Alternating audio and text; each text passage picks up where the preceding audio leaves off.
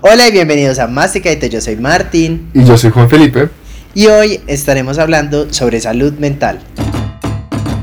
Masticadito. Cada episodio un tema bien masticadito. Masticadito. Bueno, bueno la bienvenidos a esta charla TED sobre la salud mental. ¿Y por dónde arrancamos, Martín? Bueno, arranquemos como cada capítulo por las referencias un poquitico de, de, esa imagen que tenemos sobre qué es salud mental y lo que hemos construido, pues sobre todo por, por la televisión y de pronto un poquitico como las experiencias cercanas del colegio con, con temas de psicología o de salud mental. ¿Qué es lo primero que se te viene pues a vos a la cabeza con este tema? Pues para empezar, creo que mm, es un tema que no se ha abordado tanto, al menos explícitamente, en en Colombia, por lo menos. Porque bueno, hay muchas películas que uno puede encontrar y series sobre, sobre temas que tienen que ver con la salud mental. Pero en Colombia no es un tema tan usual. Al menos en las producciones pues que tenemos, o de las que yo tengo memoria. Se me viene a la mente esta película de Muertos de Susto, por ejemplo, en, el que, en la que eh, Teresa Gutiérrez era la mamá de, mm, corrígeme si me equivoco, Alerta. no, bueno, algo así, algo así. El caso es que la señora tenía como Alzheimer y se le olvidaban las cosas y estaba como medio loquita. Y lo digo así porque justamente esa es como la forma en que lo retratan, como, como una especie de alivio cómico, ¿no? Como el Alzheimer es chistoso, como, ay, se le olvidan las cosas, jajaja, qué tierna, qué chistosa. Sí, total.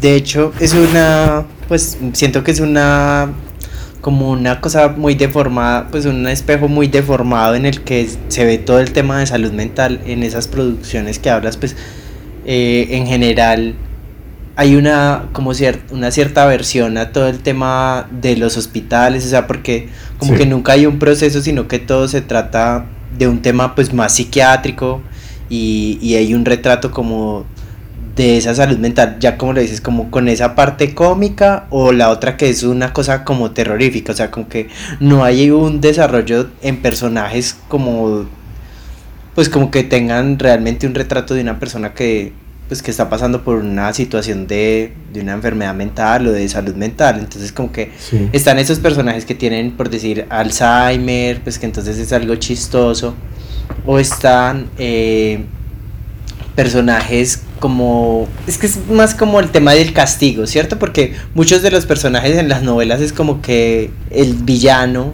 al final se lo llevan como al manicomio, pero pues nadie sabe qué tenía, sino como que vas a ir a, ser castigado what?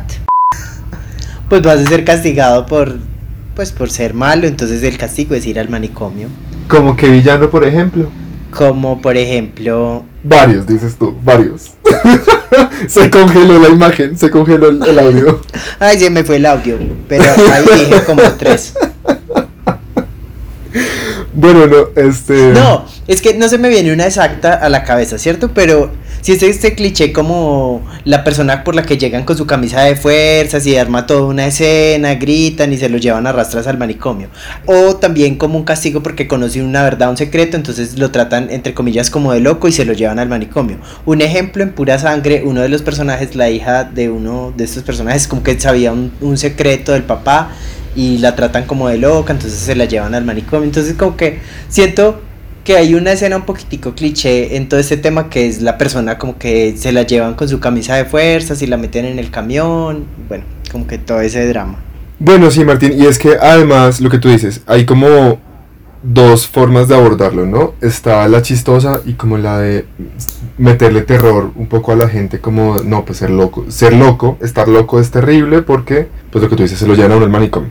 Entonces, hay otro, hay otro ejemplo, una de las novelas, una de las tantísimas novelas de Thalía, Rosalinda se llama esta. Hay un momento de la historia en el que a ella le roban, creo, a su bebé o se vuelve loca, entre comillas, por otro motivo y regala al bebé, no me acuerdo cómo es la cosa. El caso es que el retrato es bien peculiar porque uno es tal cual con camisa de fuerza, la mujer deambula en algún punto por las calles como descalza y así como con cara estereotípica de loca, así y dice como cosas que no tienen sentido mientras va caminando. Y claro, es como reducir la complejidad de todas las opciones y todo lo que es la salud mental a pues estar loco es es deambular por la calle así con mirada perdida y como sin saber y decir bobadas, cosas que no tienen sentido. Y pues la salud mental es mucho más que eso, ¿no? Hay mucho, el espectro es muy muy grande y pues está reducido a eso.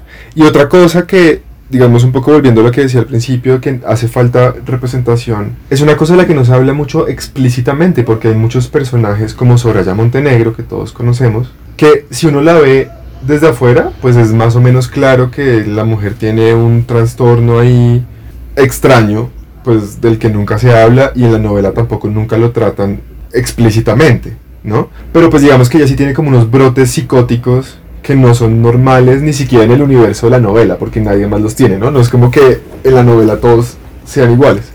Y así como ella, hay muchos otros personajes en muchas novelas que tienen este tipo de, de historias y de actitudes que uno podría desde afuera decir como bueno de pronto hay como un problema de fondo no como un trauma y eso y la novela no necesariamente no necesariamente tiene que abordar eso pero pues sí es como un retrato banalizado es como banalizar por completo ese tipo de situaciones. Claro Juanfe y es que como siempre hay, hay también ciertos estereotipos y patrones en esas mismas representaciones de esos personajes que, que son pocos pues a simple vista que presentan como estas condiciones de salud mental distinta eh, y los casos para hombres y mujeres son distintos. Entonces como que a la casa se me viene de, de hombres eh, una película que se llamaba Primer Impacto donde el protagonista era Bruce, Will, Bruce Willis y había un niño que tenía creo que era como autismo o Asperger. Ven hasta ahí empieza el desconocimiento. Creo que tenía como autismo en la película y es tratado como que es súper dotado. Sí, similar a como pasa en la serie esta de Big Bang Theory, en la que el protagonista Sheldon tiene Asperger, justamente, y es un genio. Y también está, se me ocurre eh, esta película mm, eh, Rain Man, eh, en la que también uno de los protagonistas tiene algún grado de, de autismo. Y lo mismo, es como un genio. Entonces ahí uno ve pues empiezo a notar unos patrones. Cuando son mujeres, entonces son como locas histéricas, y cuando son hombres son loquitos, pero son genios. Bueno, y de pronto un poquito como una consecuencia de, toda de toda esta realidad distorsionada un poquito en la tele, pues que tampoco es un tema que, del que sepamos mucho, ni nosotros como individuos, pues, Juanfe y yo, ni tampoco porque, porque o sea, que ni en el colegio de pronto, ni en televisión como educativa se toma, se toca como mucho este tipo de temas. Entonces como que siento yo desde mi experiencia personal que, que durante mucho tiempo, pues de primera mano y por gente que he conocido como que la gente le tiene un poquito aversión al tema de, de ir al psicólogo o, o de buscar como ayuda para temas como que no pueden gestionar. No sé si es como idea mía. Y mucha gente como que tiene esa idea en la cabeza de que si vas al psicólogo es porque estás loco y creo que hacen ese tipo de asociaciones con, con lo que ya hablábamos, como que entonces estás loco, entonces vas al manicomio o eres una persona débil, porque también está como ese retrato y esa idea de que las personas que necesitan ayuda psicológica o que necesitan una, orientación de este tipo son personas débiles. Entonces como que, y eso como aunado al machismo, como que hace un cóctel en que la gente no piensa realmente en su salud mental. Un hombre que esté en esa búsqueda de, de pronto de poder expresarse o de o contar que no puede lidiar con algo, pues también es, es un poquito como señalado y juzgado. Sí, es importante, sería importante como que entendiéramos que mm, pues de la misma forma que uno cuida la salud física y uno va al médico de vez en cuando, hacerse un chequeo así no tenga nada, igual con los dientes, igual con otras cosas, pues lo mismo sería bueno hacer con la salud mental, ¿no? Como que ir al, al psicólogo pues debería ser como igual de importante para todos. Claro, y creo que además el tema de la cuarentena y como de este encierro en casa, como que ha exacerbado más ese tema de enfrentarse a uno mismo y, y a sus demonios, entonces como que crea un poquitico de caos. Pero Juanfe, ¿qué te parece si no seguimos como divagando y de pronto con nuestros conocimientos un poquitico cojos sobre el tema? Quiero que le demos la bienvenida a Mónica Mejía, ya psicóloga clínica con especialización en niñez y adolescencia. ¡Eh! bienvenida, Mónica. Gracias, muchas gracias. Bueno, Mónica, primero que todo, muy importante para la gente que en la casa no sabe, mm, empecemos por lo, lo más simple. ¿Qué es la salud mental? ¿Cómo se define? Y pues por qué es importante saberlo. La salud mental es eh, la búsqueda del equilibrio, digamos que el equilibrio es algo dinámico, no es algo que, que está estable y ahí quieto, sino que es algo que va cambiando eh, permanentemente. Entonces es ese proceso de búsqueda de equilibrio en las diferentes dimensiones de la vida, a nivel personal para eh, favorecer la interacción a nivel social y poder funcionar bien en todas las áreas de la vida. Entonces incluye eh, pues desde la alimentación hasta la actividad física, hasta la relación con otros, hasta la capacidad de expresarse, de hablar de las emociones, ese tipo de cosas. Y pues es de gran importancia porque eh, digamos que hablando un poquito de cifras, podemos ver que eh, según el Estudio Nacional de Salud Mental, que el último se hizo en el 2016, 4 de cada 10 personas eh, tienen o van a tener algún problema de salud mental a lo largo de su vida. ¿sí? Entonces, pues se trata de un eh, gran porcentaje de la población. ¿sí? digamos que eso a nivel nacional, pero a nivel internacional, para hablar, por ejemplo, de, depresión, eh, según la OMS, 30 millones de personas en el mundo sufren de depresión.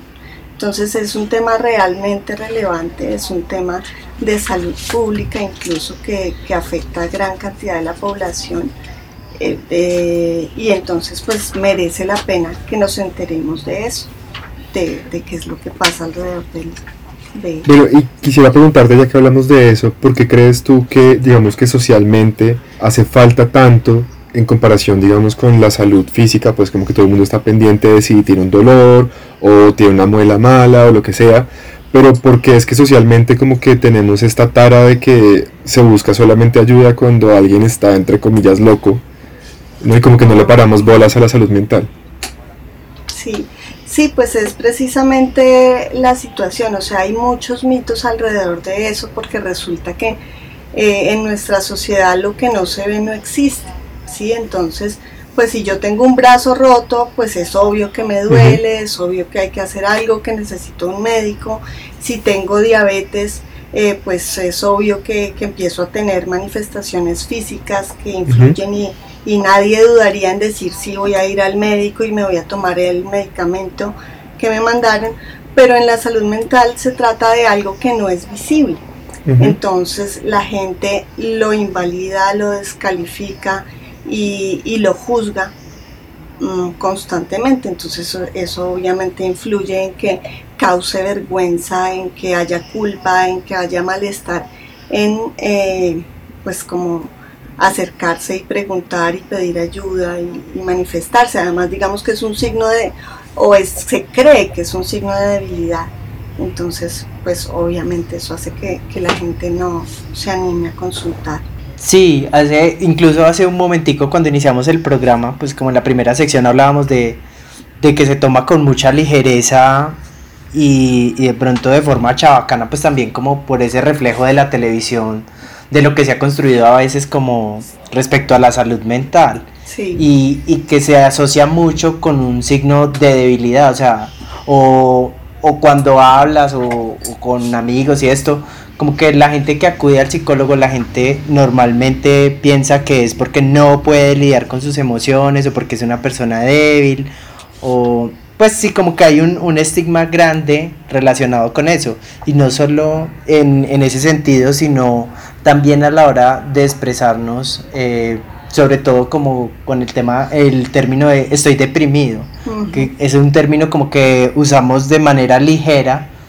Eh, precisamente porque como que le tenemos otra otra carga y otra connotación o sea nadie dice como estoy canceroso, pues, por decir, por llevarlo pues a, un, a, un, a un, lado del absurdo.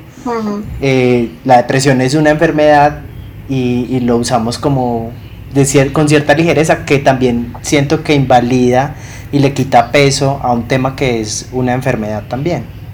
Claro, pueden pasar las dos cosas porque a veces también digamos que lo, lo, que sucede es que si alguien habla de que está deprimido, entonces lo entendemos como, ay, es que quiere manipular, es que quiere llamar la atención y no le damos la suficiente importancia, pero puede suceder también lo contrario que se utilicen términos, por ejemplo, he escuchado un montón el de, ay, es que es todo bipolar. y pues ese es un término que, que o sea, ese es uno de los trastornos mentales configurados, más estructurados, que uno no podría, o sea, que, uno no podría estar bipolar un día. Sí, o sea, uno tiene un trastorno bipolar o no lo tiene. Entonces, digamos que, que sí, el mal uso de las del lenguaje a veces complica la situación.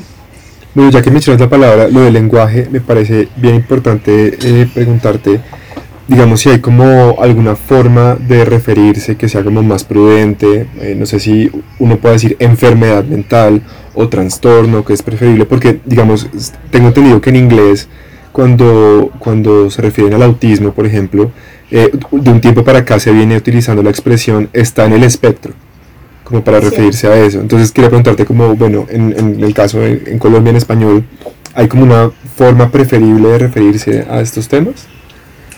Pues mira, lo que pasa es que hay que irnos un poco más atrás. El tema es que eh, los trastornos mentales son una gama supremamente amplia. ¿sí? Digamos que eh, de acuerdo con el Manual Diagnóstico y Estadístico de Salud Mental, más o menos hay como 15 categorías de trastornos mentales. Les voy a, leer algunos como para que tengan una idea. Por ejemplo, los trastornos del neurodesarrollo, donde está el, trastorno del espectro autista, el déficit de atención por hiperactividad, eh, la discapacidad intelectual, entre algunos otros. Luego están las esquizofrenias y otros trastornos psicóticos, los trastornos bipolares, eh, los trastornos depresivos, los trastornos ansiosos, eh, los relacionados con experiencias traumáticas y de estrés, disociativos, somáticos del sueño, las disfunciones sexuales eh, y así, por ejemplo, los, de, los relacionados con sustancias, los neurocognitivos, que son, por ejemplo, el Alzheimer y las demencias. Entonces, digamos que el espectro es súper amplio. Uno cuando habla de trastorno mental no se refiere, sí, exacto, no se refiere a una sola cosa, sino pues a un millar de cosas. Entonces digamos que eh, cada una tiene como sus características particulares. Digamos que eh, se puede hablar de enfermedad mental, de trastornos mentales, eh, se puede hablar de una condición, por ejemplo, las personas con autismo que, mencionas, pues uno habla de una condición y, pues dependiendo del caso específico. Cuando, digamos que en el caso que, tú mencionas del, del, espectro es porque como hay pues investigación que va reevaluando cosas que van sucediendo respecto a la salud mental o de cómo se van viendo las cosas que, eh, digamos, los trastornos, eh, lo que se ha encontrado en los últimos años es que el autismo eh, no es una cosa específica, sino que es un espectro, es como un abanico en el que se ubican las personas y dicen de hecho que cada persona con autismo tiene un autismo distinto, porque se combinan de una manera particular los síntomas y hace que, que se hable pues de, de una cosa muy específica en cada caso, pero es todo ese abanico. Entonces ya, por ejemplo, no está el, el autismo aparte del Asperger, sino que todo eso constituye el trastorno del espectro autista. Yo no sé si nos ayuda un poquito señalar que de los que uno encuentra como con más frecuencia o que pueden eh, aparecer en, cualquier momento de la vida y los más frecuentes serían los trastornos depresivos, los trastornos de ansiedad, los asociados a traumas, que son como los de experiencias de violencia, eh, los de experiencias traumáticas, como por ejemplo asociadas con el conflicto armado, o bueno, para cada uno es una experiencia, digamos, puede ser traumática o no. ¿sí? Y los, eh, las adicciones, por ejemplo, como la farmacodependencia, el alcoholismo, el juego patológico, incluso las adicciones a Internet, a las redes sociales. Esos son como los, los que nos encontramos y los que podrían presentarse en algún momento de la vida y que no son propios, digamos, de una edad específica o de unos casos muy particulares. Moni, por esa misma línea, como que la gente no sabe a veces cuando está pasando una situación que, que, puede como llevar a más, entonces como cómo se puede prevenir, o sea, un ejemplo concreto sería mucha gente en este en esta situación pues traumática que atravesamos que fue como una cuarentena obligatoria, eh, como que tuvo un enfrentamiento consigo mismo o, o, revivió situaciones que lo llevaron como a, a, a momentos límites, pero ¿Cómo puede uno identificar o prevenir o estar alerta a, un síntoma? Pues sé que hay, hay muchos, como dijiste, muchos tipos de trastornos o muchos tipos de situaciones que pueden detonar o desencadenar, pero mucha gente como que eh, durante este tiempo no sabía cómo lidiar con eso o, qué hacer en esos momentos. Entonces, como, ¿cuál sería de pronto un poquito la orientación en, en, en un momento como este? Vale, pues Digamos que en ese sentido hay varias cosas que vale la pena aclarar. Por un lado, digamos la experiencia de trauma sería, por ejemplo, que, eh, digamos, asociada al COVID, por ejemplo, que yo hubiera tenido COVID y hubiera tenido que estar en una UCI. Eso puede ser una experiencia traumática en la medida en que es una situación que, desborda mis capacidades, que, no me permite eh, regularme, organizarme con, los recursos que tengo, que está fuera de, lo que yo esperaba y entonces me causa un impacto muy fuerte. En ese sentido, eso es lo que se llama trauma. Por eso cuando hablaba de los traumas me refería a situaciones de violencia, eh, agresiones sexuales, conflicto armado, cosas de ese tipo. Eh, lo que pasa, digamos, en una persona eh, que, como cualquiera de nosotros que está viviendo esta experiencia, pues que sí efectivamente es impactante, que es fuera de lo común, que nos ha cambiado un montón de, de, pues de la manera de vivir, de lo que podemos esperar, que genera incertidumbre, miedo, confusión podemos hablar más bien eh, de situaciones que generan estrés. Entonces se pueden presentar, por ejemplo, trastornos depresivos o trastornos ansiosos, más los ansiosos diría yo.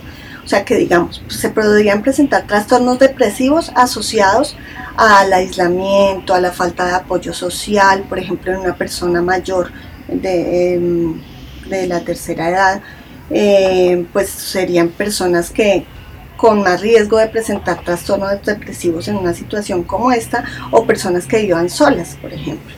Pero se pueden presentar trastornos de ansiedad por todas esas emociones que mencioné, por la incertidumbre, por la angustia, por la confusión.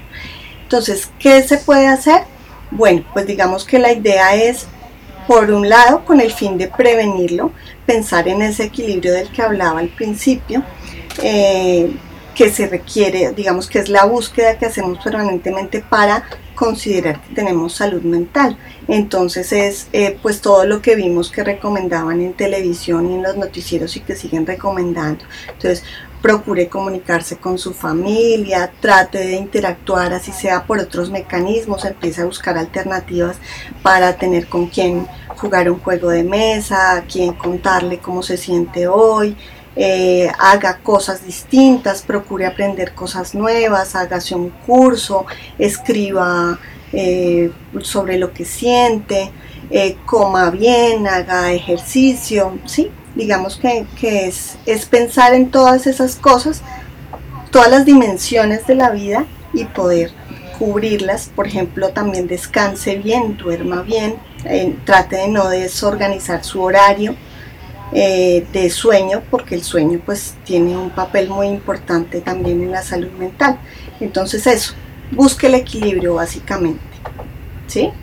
Y me preguntabas eh, que también pues que qué podíamos hacer o cómo podíamos identificar, ¿sí? Cuando de pronto estábamos necesitando ayuda.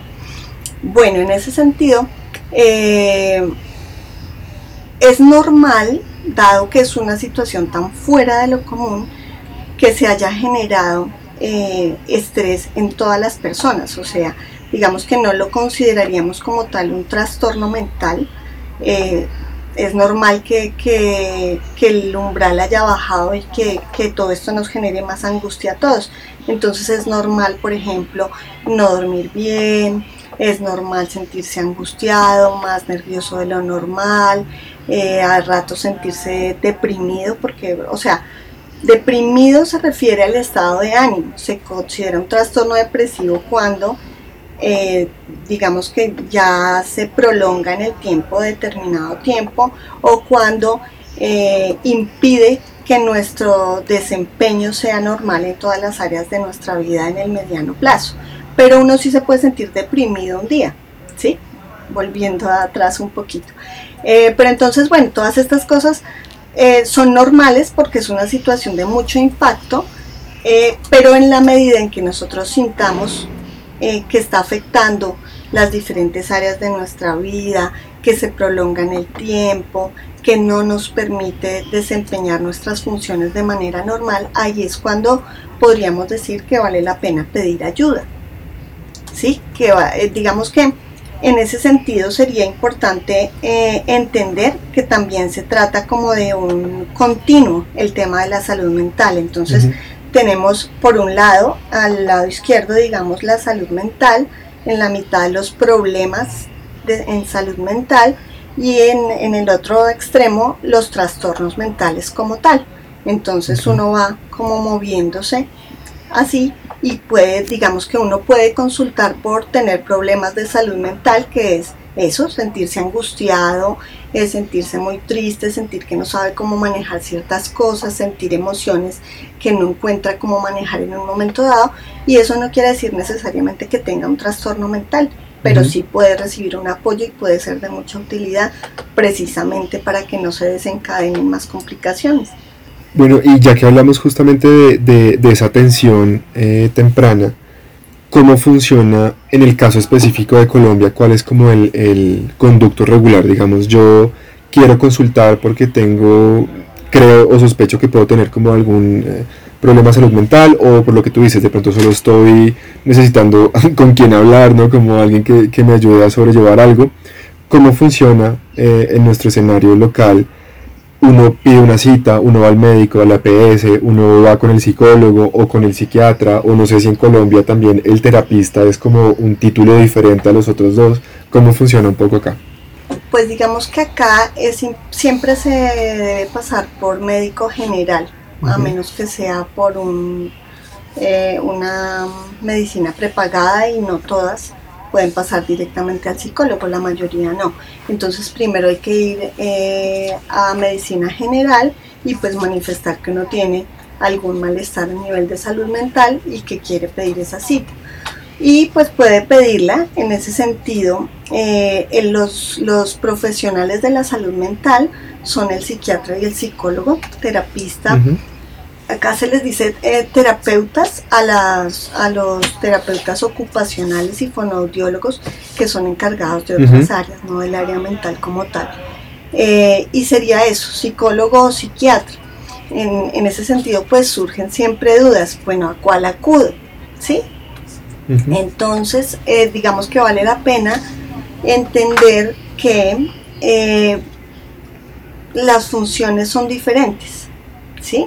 Los psicólogos somos personas eh, que nos formamos respecto al comportamiento humano, respecto al manejo de las emociones, al entrenamiento de las habilidades, ¿sí? Para, para tener pues como una vida saludable y una, una vida como equilibrada digamos. Entonces nosotros trabajamos en esos procesos de entrenamiento, de acompañamiento, ayudamos a las personas a poder eh, verse de manera distinta, a poder ver de manera distinta a los demás y al mundo, ¿sí? que es algo que falla, por ejemplo, en los trastornos depresivos, que tendemos a ver todo de manera pesimista, el mundo, a los demás, a nosotros mismos.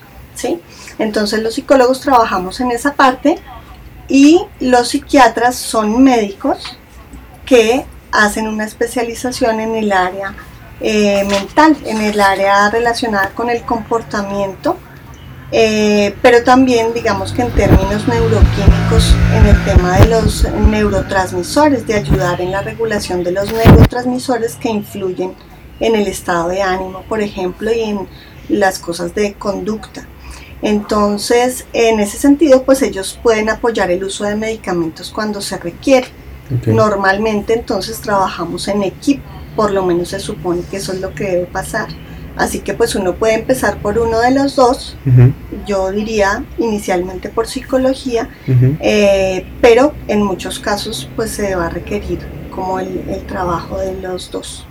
Y en otros pues simplemente se requiere si es, es una cosa más de, algo situacional, eh, que no se configura en un trastorno como tal necesariamente o que es eh, un trastorno mental pero eh, leve, digamos, en ese caso sí podría ser solo por psicología.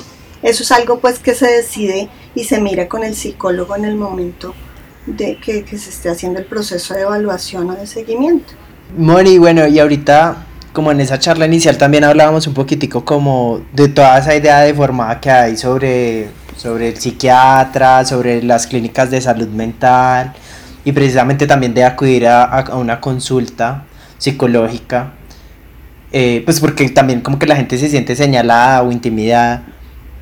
Desde tu punto de vista, ¿cómo crees que, que podemos empezar a transformar todo ese imaginario y a cambiar como esto? Porque mucha gente deja de acudir precisamente como por, por estos miedos, como que ese miedo como, ay, no, es que van a decir que estoy loco, o sí. pues este tipo de, de situaciones. Claro. Sí, definitivamente hay, hay muchísimos mitos y muchas ideas equivocadas en torno a, la salud, o sea, a la enfermedad mental, a la persona que tiene un problema mental. Eh, y también respecto, por ejemplo, al uso de medicamento o a la visita al psiquiatra. Entonces, eh, pues se trata de, problemas de información básicamente que generan prejuicios y que van eh, promoviendo esas conductas de discriminación.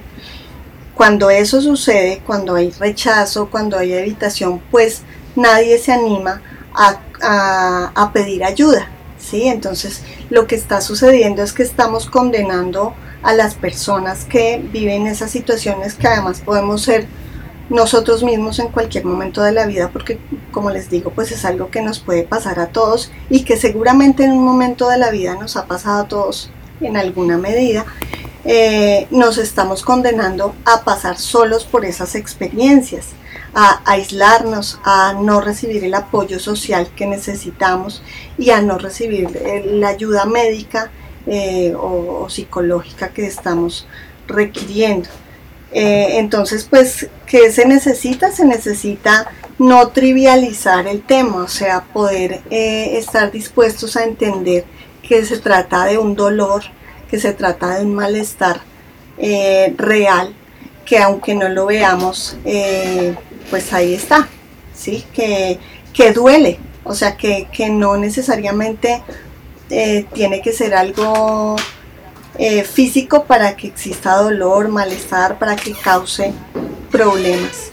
Entonces, sí, eso diría yo, básicamente es lo que, lo que tenemos que hacer, como cambiar un poco la mirada de, esos problemas y digamos que informarnos sobre lo que está pasando para poder entender, para poder ayudar, para poder ser un apoyo para esa persona, porque eso es lo que quisiéramos para nosotros, o sea, frente a una situación, por ejemplo, si yo tengo eh, de repente una angustia que no puedo tolerar y se me meten en unos pensamientos que parecen locos y que a mí misma me parecen locos y empiezo a pensar eso como, como tú decías Martín hace un rato, que qué tal que me dé COVID o qué tal que, bueno, en medio de esta situación que es tan rara y yo ya me siento rara pensando eso, ya me siento que estoy como, como desfasada, que qué me está pasando y voy y le cuento a alguien y esa persona me dice como, ve, pero a ti qué te pasa, pero, o sea, ¿sí? Pues obviamente no es lo que yo espero y no es lo que yo necesito. Lo que necesito es apoyo, escucha, disposición para entender que hay cosas que no podemos manejar en un momento dado.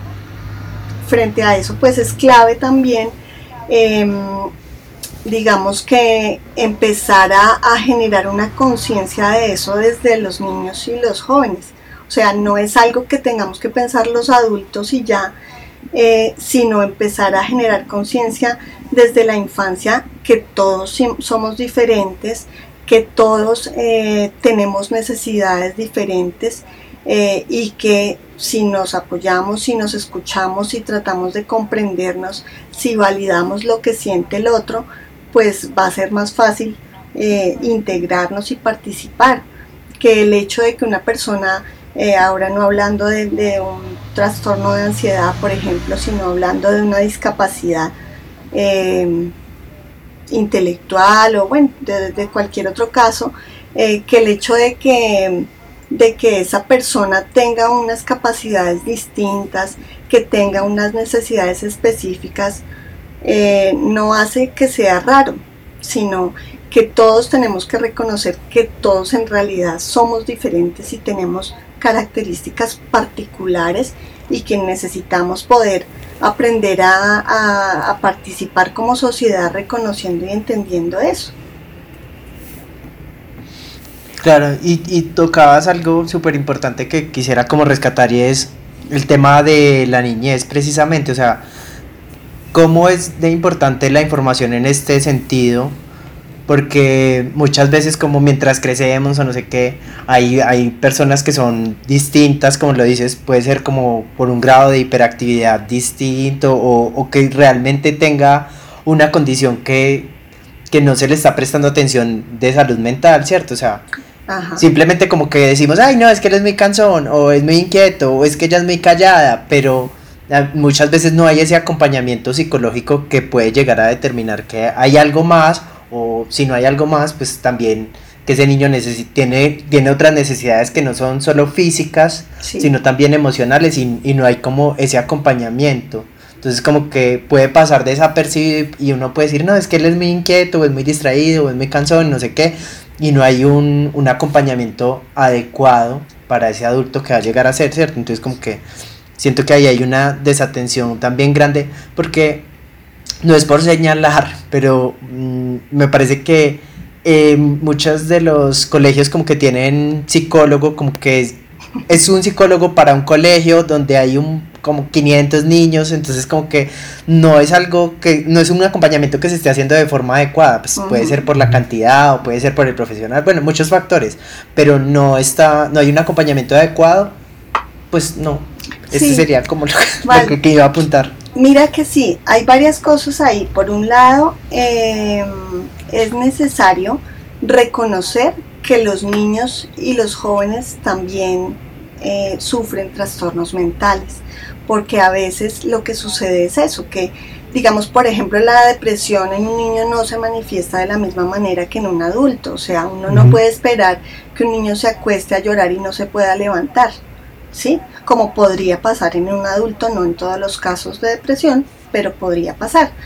Eh, un niño sigue jugando a pesar de que esté deprimido y la depresión se puede manifestar a través de ser muy inquieto, de ser muy cansón, de ser agresivo, eh, de mm, tener muy malas notas o de obsesionarse con el colegio y tener excelentes notas, ¿sí? Y no podemos eh, pensar que porque es niño no se deprime o no le pasan determinadas cosas. Es muy común escuchar en la consulta o escuchar a la gente en general eh, decir cosas como esas, pero ¿de qué se va a preocupar si lo tiene todo? Pero, pero si es un niño, ¿qué, preocupaciones va a tener? Eh, cosas de ese estilo, ¿sí? Eh, o decir cómo, cómo, por ejemplo, para... Mm, como para ser cansón si no está triste, como para ser grosero y desobediente si no sé cuántas, como el tipo de, ideas que tenemos frente a, las personas y a, sus situaciones. Por un lado eso, entonces tener clarísimo que las personas, que los niños también tienen trastornos mentales y también tienen necesidades frente a eso. Y por otro lado, eh, también trabajar frente a esos mitos que tenemos todos respecto a la salud mental, incluso eh, los profesores, incluso los psicólogos de los colegios, incluso en, la, en la comunidad eh, de salud entre los médicos y aún entre, por ejemplo, psicólogos y psiquiatras, uno ve eh, temas como de, estigmatización, entonces hay muchos psicólogos que dicen, uy, no, no vaya donde ese eh, psiquiatra, no, no vaya donde los psiquiatras porque lo empepan y ese tipo de cosas, y pues eso es algo que genera bloqueos y genera problemas para la persona que necesita un proceso de atención completo. ¿sí? O sea, necesitamos partir de que eh, venimos con un bagaje que hemos recogido a través de nuestra historia personal, de la familia, de la sociedad en la que vivimos, de lo que vemos en televisión, en los medios, que hace que tengamos ideas equivocadas frente a muchas cosas. Y eso no se nos quita por ser psicólogos, médicos, profesores. Necesitamos ser conscientes de que hay que trabajar en esas cosas, informarnos, aprender más todos los días y, empezar a, cambiar esquemas. Bueno, Mónica, cuéntanos como desde tu, desde tu experiencia algunos de los mitos como más, digamos, eh, recurrentes que, podemos encontrar como en el, en el imaginario popular respecto a, la salud mental? Pues depende un poco como del tipo de trastorno, pero digamos que hay la creencia, eh, por ejemplo, de que pueden ser personas peligrosas o que pueden ser personas agresivas o que es manipulación, es lo que les decía, es muy común escuchar como eh, es que quiere llamar la atención, es que está manipulando. Eh, o que son personas pues anormales, ¿sí? que, que, tienen que vivir en instituciones, que no pueden ser cuidadas en casa o que no pueden, que no basta con el apoyo que tengan en su propia comunidad. Eh, digamos que frente a la psiquiatría y al medicamento, pues muchas ideas como lo que ustedes mencionaban de, no, pero es que yo no estoy loco, ¿sí? Eh, o van a creer que no puedo hacer mi trabajo, entonces eso piensan que, no pueden desempeñar su rol laboral o familiar o en la sociedad.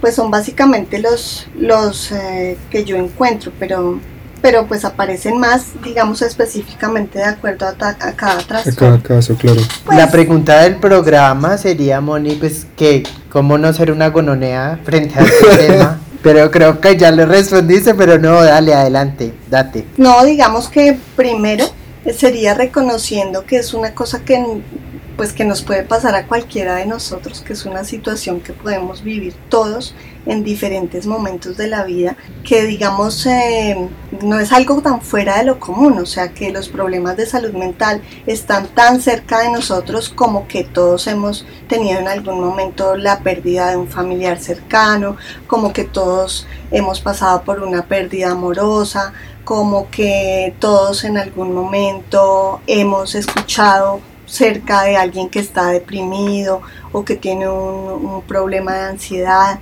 a veces de hecho no diagnosticados y, que tienen que pasar por eso solos toda la vida, eh, sufriéndolo. Todos en algún momento podemos haber pasado por dificultades para conciliar el sueño o por angustia para presentarnos a, una entrevista o a una reunión. ¿sí? Eh, son situaciones que podemos vivir todos, entonces que en esa medida pues necesitamos ser más sensibles eh, para poder entender o ponernos en el lugar del otro para ver qué puede estar sintiendo, que es clave evitar las etiquetas, ser cuidadosos con el lenguaje, muy respetuosos, pensar que, que, nos gustaría si fuera nuestro caso, si fuéramos nosotros lo que, los que lo estuviéramos viviendo y que es clave, pues como les decía, informarse permanentemente y revisarse permanentemente para darse cuenta que hay cosas que podemos, que podemos ir cambiando la mirada eh, para reconocer pues que todos cabemos en esta sociedad y que tenemos que caber, que todos necesitamos un espacio particular de acuerdo a nuestras particularidades que todos las tenemos, ya sea eh, por, por el tema de salud mental o por cualquier otro, todos tenemos nuestras características individuales y nuestras necesidades específicas. Bueno, muchísimas gracias a Mónica, esto fue súper iluminador Y les vamos a dar aquí abajo en la cajita de descripción del video, eh, y bueno, en la descripción de Spotify, el número de ella para que la contacten por WhatsApp si quieren pedir una cita, si pues con todo esto que escucharon se animan a, a tratar un poquito las, los problemas que puedan o creen que puedan tener. Claro que sí, Juanfe. Como hablamos pues en todo el capítulo, es importante no descuidar la salud mental y pues si uno necesita ayuda, alza la mano, alza la mano de una vez. Exactamente. Y nos vamos con nuestros tips. Nuestras rapiditas. Yo robándole a Pepe y Teo, nos vamos con nuestras rapiditas. Tip número uno. Creo que Moni lo, lo decía al final. Hay que tener empatía. No sabemos cuándo podemos atravesar una situación de estas. Entonces como que empecemos a ser más empáticos y a entender como que la gente puede estar atravesando una situación que aunque sea similar a la que tú estés viviendo, no la, no la va, no la experimenta de la misma La manera. afecta diferente, exacto. Entonces como la afecta diferente precisamente, entonces como que muchas veces decimos, ay, pero qué drama o no sé qué, entonces como que es un llamado a la empatía, cada, esa es una frase cliché, pero cada mente es un universo y, y lo vive de manera distinta, entonces empecemos a ser más empáticos, escuchemos y, y sí, eso, Eso. empatía. Eso, muy bien. Y bueno, mi tip número dos va, va ahí ligadito y es que también, obviamente, es lo que tú dices, tener empatía, pero también sería bueno que empecemos a poner atención, porque algo que me pareció pues, súper importante de lo que nos decía Mónica es que, claro, son problemas que no son visibles, entonces puede que estemos rodeados por personas que tengan algún, algún problema de salud mental y no nos damos cuenta porque no nos fijamos. Entonces, eh, un tip sería ese, como empezar a, a fijarse como en los detalles, también porque de pronto uno como amigo puede eh, decirle a la persona, ¿no? Porque muchas veces de pronto uno todavía no es consciente de que tiene un problema, pero a lo mejor mi amigo empieza a notar que yo me estoy portando diferente o que las cosas me afectan diferente o lo que sea. Entonces, si podemos ser ese amigo y notamos cosas en, en, en, en los demás que creamos que pueden, que pueden ser un problema, pues estar ahí para primero apoyarlos y también para decirles, decirles, ¿no? Como no está mal, si necesitas ayuda, pues pídela, busquémosla juntos o lo que sea, estar ahí como pendientes de la salud de los demás, pendientes de la salud propia y pues dispuestos a ayudar si es necesario. Sí, eso me lleva a mi tip número 3 y es dejemos la pena ante esas dificultades, eh, busquemos ayuda porque no sabemos cuándo una situación, pues una situación de estas nos pueda como sobrepasar y llevar a algo pues como a un desenlace como triste, o sea, como que eh, mucha gente vive con depresión, con depresión pues clínica y no lo sabe y no le da un buen manejo y, y toda la gente alrededor es como, ay sí, qué drama, que no sé qué, o es por llamar la atención y puede tener un pues un desenlace fatídico tristemente entonces como que dejemos la pena alcemos la voz busquemos ayuda busquemos los recursos eh, porque a la final pues por, por un momentico de una supuesta pena o vergüenza pues o sea baila Sí. ¿Sabes yo qué añadiría ahí? Eh, en, en- términos de pedir ayuda, como si de pronto uno habla de un problema que uno tiene con varios amigos y no es suficiente, de pronto eso es señal de que es momento de buscar ya no hablarlo con un amigo, porque pues el amigo lo escucha a uno, pero no le va no lo va a guiar ni le va a ayudar de la mejor forma, ¿cierto? Como alguien que está preparado. sí si ya es el punto No es en un el que se vuelve monotemático y quiere como sacar un tema, pero con, con nadie logra como solucionarlo, pues entonces vayan con, con alguien que sí los pueda ayudar. Y dicho eso, ya para terminar, entonces el Sí, cuarto total. tip, pues sería como que no trivialicemos, como un poco volviendo a lo del lenguaje, tratar de ser al menos conscientes, o sea, yo no digo como, no digan eso, pero al menos ser conscientes cada vez que uno dice como, ay, estoy muy loco, o como, ay, estoy deprimido, que pues Mónica nos decía, obviamente uno se puede sentir deprimido un día, pero pues también, o lo que ella nos decía, ¿no? Como, ay, estoy bipolar. Tomar conciencia como de, de cómo nos referimos a ese tipo de, de- cosas, o cuando utilizamos la expresión, esa persona es una retrasada, como ofensa, tomar conciencia como de cada vez que hablamos del tema, que nos expresamos del tema, y, de si lo estamos trivializando o no, porque pues al final del día puede ser, uno nunca sabe, ¿no? La, la- otra persona qué es lo que tiene, y puede ser un problema pues bien grave, y nosotros al, al, al prostituir un poco estas palabras así y usarlas como eh, a la ligera, pues lo que estamos es disminuyendo la importancia socialmente de estos problemas. Sí, y de pronto para cerrar lo que sí quisiera decir es que este es un mensaje para todos los psicólogos de formación. y es que, pensé que decir como, ese es un mensaje para ti, fulano de tal. que me Este es un mensaje para ti. No, no, no. Este es un mensaje para ti que estudias psicología. No le hagas caso a la vicepresidenta Marta Ramírez y sigue formándote porque necesitamos profesionales en este país de la salud que cada vez estén más comprometidos y realmente generen un cambio en la sociedad y como lo decíamos ahorita en la niñez, como que haya un acompañamiento adecuado también. En tu cara, Marta. Bueno, Bueno. bueno. Y no siendo más. Espera, Tacho, Tacho, Tacho. Recuérdense que Tacho, Tacho, Tacho, Tacho. Nunca les hemos, Tacho o sea, Remache. casi nunca les pedimos esto, no somos youtubers, pero pues ya estamos en la recta final del decálogo y pues nos gustaría saber si les interesa Si nos mandan plata. No, si nos van a financiar. abrimos un Patreon. No mentira. Mi cuenta de PayPal es, no. Eh, queremos saber si les interesa, pues, como seguir hablando de cosas. Bueno, escucharnos, hablar bobadas más bien. Entonces, para que nos cuenten aquí en los comentarios, como mm, si les interesa, o al menos vea con un like, con un compartir, esto, esto es cariño. ¿sí? O sea, con. Estas son demostraciones pequeñitas pero contundentes de amor. Queremos saber si nos escuchan. Y Queremos bueno, saber. igual, si nos copian que no, pues ¿Te voy a seguir El hablando. comentario, no nos sigan. Si la respuesta es no, igual gracias. Bueno, igual gracias por escucharnos y llegar hasta aquí con nosotros. Ahora sí, Llegar hasta aquí para poner ese no. Recuerden seguirnos en todas nuestras redes sociales. Ay, ¿qué? Así sí era. O sea, aquí robándole la despedida a unas amigas, a mis amigas de Cualpingüinos que les mando un fuerte abrazo y un beso. Me siento como despidiendo el canal de ellas, pero recuerden seguirnos en todas nuestras redes sociales. Aparezco en Instagram como Aparezco. MTNUC. como Sí. primero, primero aparecemos como masticadito. Aparecemos en Instagram como Masticadito y en las demás redes sociales como Masticadito el podcast. Mi usuario es MRTNUC Yo soy Fanfiction. y esta despedida me salió muy rara. Sí, Así que mastique rico.